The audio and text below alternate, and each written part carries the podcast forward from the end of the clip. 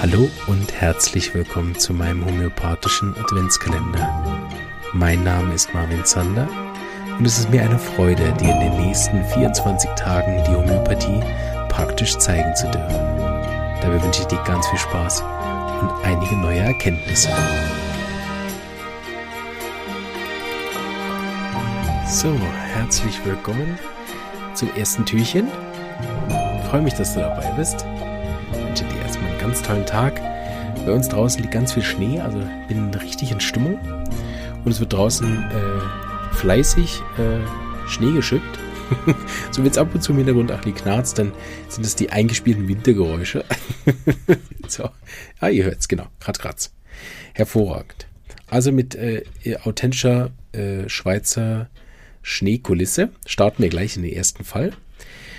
Und zwar, also es ist ein Junge zu mir gekommen, ein, ein Kind.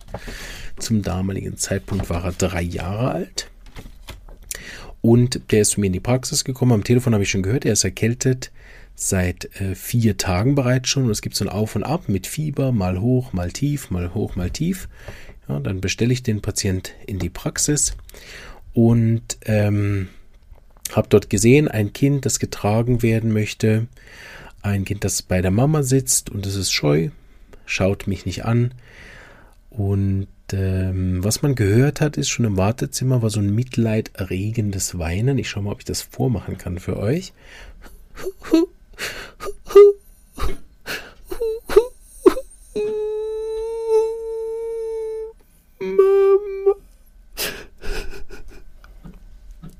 Also ich weiß nicht, ob es genau rübergekommen ist. Ist ja natürlich immer schwierig, wenn man selber nicht dem Zustand ist, aber ein mitleiderregendes Weinen, Schluchzen, Jammern, so, ne?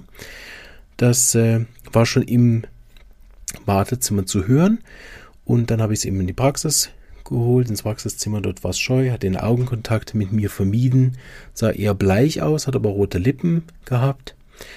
Und ähm, dann habe ich die Mama ein paar Symptome gefragt. Das Kind leidet unter eben den Erkältungssymptomen und dem Fieber.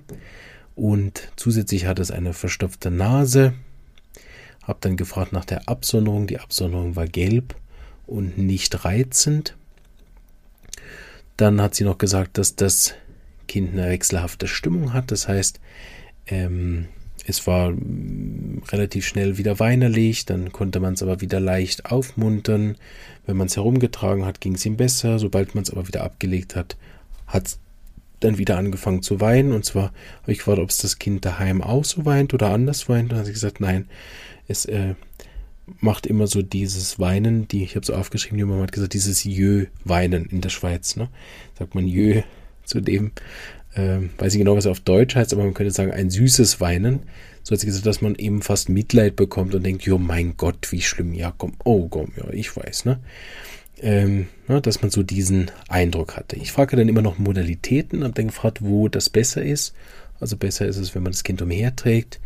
Besser ist es draußen an der frischen Luft gewesen. Also besser, wenn man draußen mit ihm umherläuft im Tuch. Das war gut fürs Kind. Nachts war es am schlimmsten. Da haben sie am meisten Probleme gehabt, auch das Kind dann zur Ruhe zu bringen. Auch äh, sie hat das Gefühl drin, im warmen Zimmer war es nicht gut. Und äh, eben der, der Schla zu schlafen ist fast unmöglich. Er kann dann fast tagsüber besser schlafen. Ja, das war alles, was ich damals in 2017 aufgeschrieben habe. Ich erinnere mich aber noch sehr gut an den Fall. Ähm, genau, das habe ich den gewählt.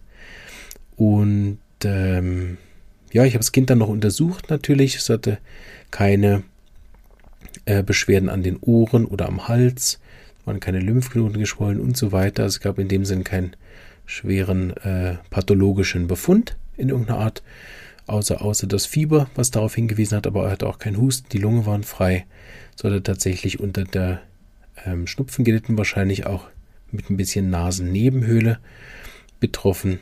Genau. Und ich kann schon spoilern, der Kind ist am nächsten Tag, habe ich es wieder in der Praxis gesehen, und es ging ihm am nächsten Tag schon deutlich besser. Genau. Welche Arznei habe ich wohl gegeben? Ihr dürft natürlich auch überlegen, welche Potenz habe ich vielleicht gegeben, wie oft habe ich es wiederholt, was hättet ihr gemacht? Ich freue mich auf eure Kommentare dazu. Und äh, ja, bin gespannt, ob ihr auch, wie ich damals aus, äh, auf das Arzneimittel gekommen wärt oder auf ein anderes. Natürlich ist das nicht falsch, wenn man auf ein anderes gekommen wäre. Ich bin sehr äh, interessiert daran zu hören, was ihr gegeben hättet. Genau. Aber ich freue mich auf äh, euer Feedback dazu und äh, ja, bis morgen zum nächsten Türchen. Alles Gute und ganz eine schöne Zeit. Tschüss. Ich hoffe, dir hat auch diese kleine Episode gefallen du bist schon ganz heiß darauf zu hören, welche Arznei die Lebenskraft dieses Menschen zur Selbstheilung angeregt hat.